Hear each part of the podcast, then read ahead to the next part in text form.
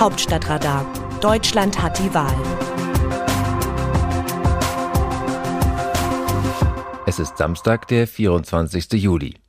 Das waren noch Zeiten, als die beiden Generalsekretäre von CDU und CSU jubelten, die Union werde ein gemeinsames Programm haben, ohne den berühmt-berüchtigten Bayern-Plan, der für die Union in Wahlkämpfen doch stets ein Spaltpilz war.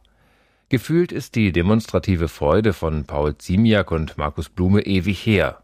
Tatsächlich sind es nur ein paar Monate. Dazwischen liegen ein erbitterter Machtkampf zwischen ihren Parteivorsitzenden Armin Laschet und Markus Söder um die Kanzlerkandidatur, Dauersticheleien vor allem aus Bayern und Anlässe dafür aus Nordrhein-Westfalen sowie der Beginn des Wahlkampfes. Nun setzt sich die CSU doch wieder ab. Sie nennt es nur nicht Bayern-Plan, sondern das Programm, genauer das CSU-Programm. Oder wie Söder bei der Präsentation unter weißblauem Himmel am Tegernsee sagte, CSU pur.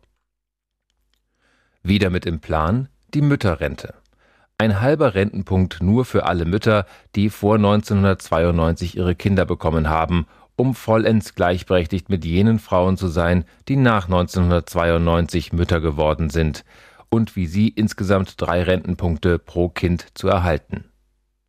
Hört sich nach einer logischen Rechnung an, kostet aber 4 Milliarden Euro. Das ist nach einer gigantischen Neuverschuldung durch die Corona-Krise und die Milliardenschäden durch die Hochwasserkatastrophe nicht leicht zu stemmen. Darf es noch ein bisschen mehr sein? Klar, mir ist an mir. Einige Steuerentlastungen für Familien und Alleinerziehende. Die CSU hat bei einer Regierungsbeteiligung der Union gute Chancen, das durchzukriegen. Man denke nur an die Maut, die Kanzlerin Merkel nicht wollte, aber auf Druck der CSU umsetzen musste. Deutschland scheiterte schließlich daran, statt Einnahmen nur Ausgaben. Der Mautmurks könnte den Steuerzahler eine halbe Milliarden Euro kosten. Nicht so schlimm, findet der dafür verantwortliche CSU-Verkehrsminister Andreas Scheuer. Jedenfalls nicht schlimm genug, um künftige Ministerambitionen aufzugeben, wo ihm doch schon der Rauschmiss erspart blieb. Söder präsentiert sich weiter als Macher, als klare Kantekerl, während Laschet solch ungeschickte Dinge sagt, dass er für Steuersenkungen derzeit keine Chance sieht. Das ist zwar richtig, aber unklug, weil er gemeinsam mit Söder bei der Vorstellung des gemeinsamen Wahlprogramms im Juni eben Steuerentlastungen beschworen hat. Schon damals fragte sich alle Welt, wie das gehen soll. Insofern mag Laschet das schlechte Gewissen beschlichen haben, aber Söder kennt so etwas nicht. Mai despacho oder wird passend gemacht.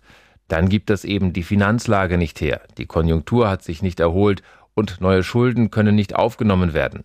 Söder hat doch auch gesagt, erst muss mal ein Kassensturz nach der Wahl gemacht werden. Was den bayerischen Ministerpräsidenten so an Laschet nervt, ist dessen Zickzackkurs und Umfrageschwäche. Söder hat nun Angst, dass er in Mitleidenschaft gezogen wird. Er nennt Laschets Namen nicht, warnt aber vor einem Schlafwagen im Kampf ums Kanzleramt. Sich selbst dürfte er ja nicht gemeint haben. Soll Laschet lieber alleine baden gehen? Rechtzeitige Absetzsignale können nicht schaden. Die Niederlage hat gewohnheitsgemäß nur einen Schuldigen, der Erfolg viele Väter. Da wäre Söder dabei. Bekommt die Union nicht deutlich über 30 Prozent, könnte es eng werden mit dem Ziel, dass gegen CDU und CSU nicht regiert werden kann.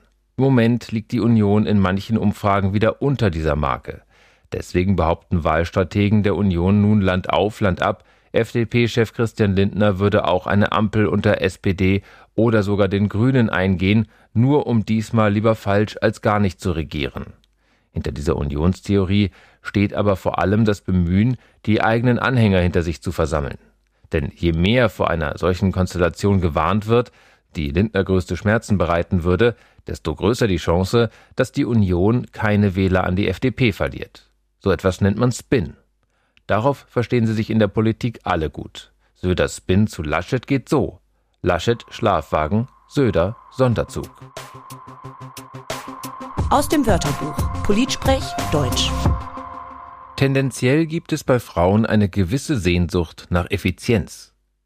Angela Merkel in der Bundespressekonferenz auf die Frage, inwiefern Frauen anders Politik machen als Männer.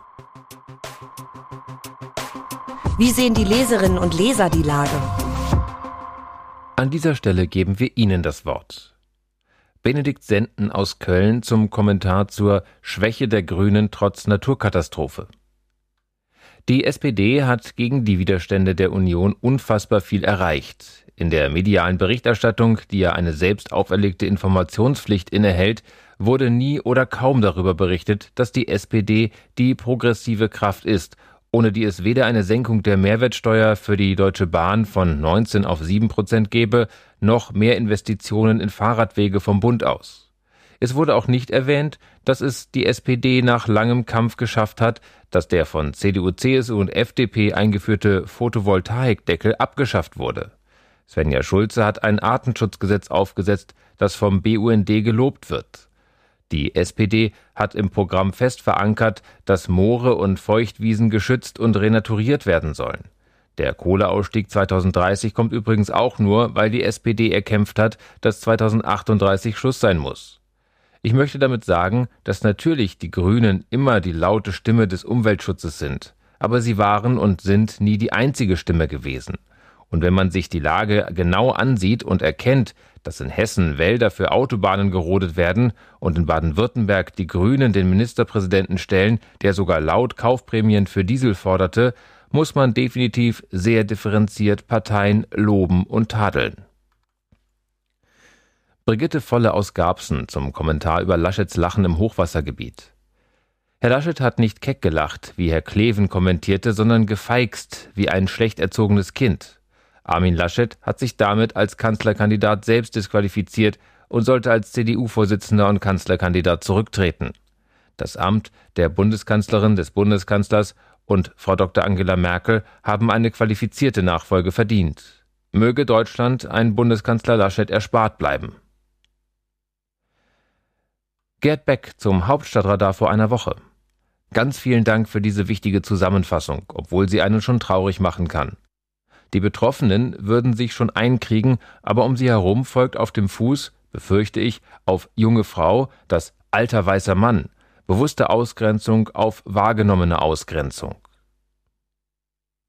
Das Autorenteam dieses Newsletters meldet sich am Dienstag wieder, dann berichtet mein Kollege Markus Decker. Bis dahin. Text Christina Dunz, am Mikrofon Johannes Weiß.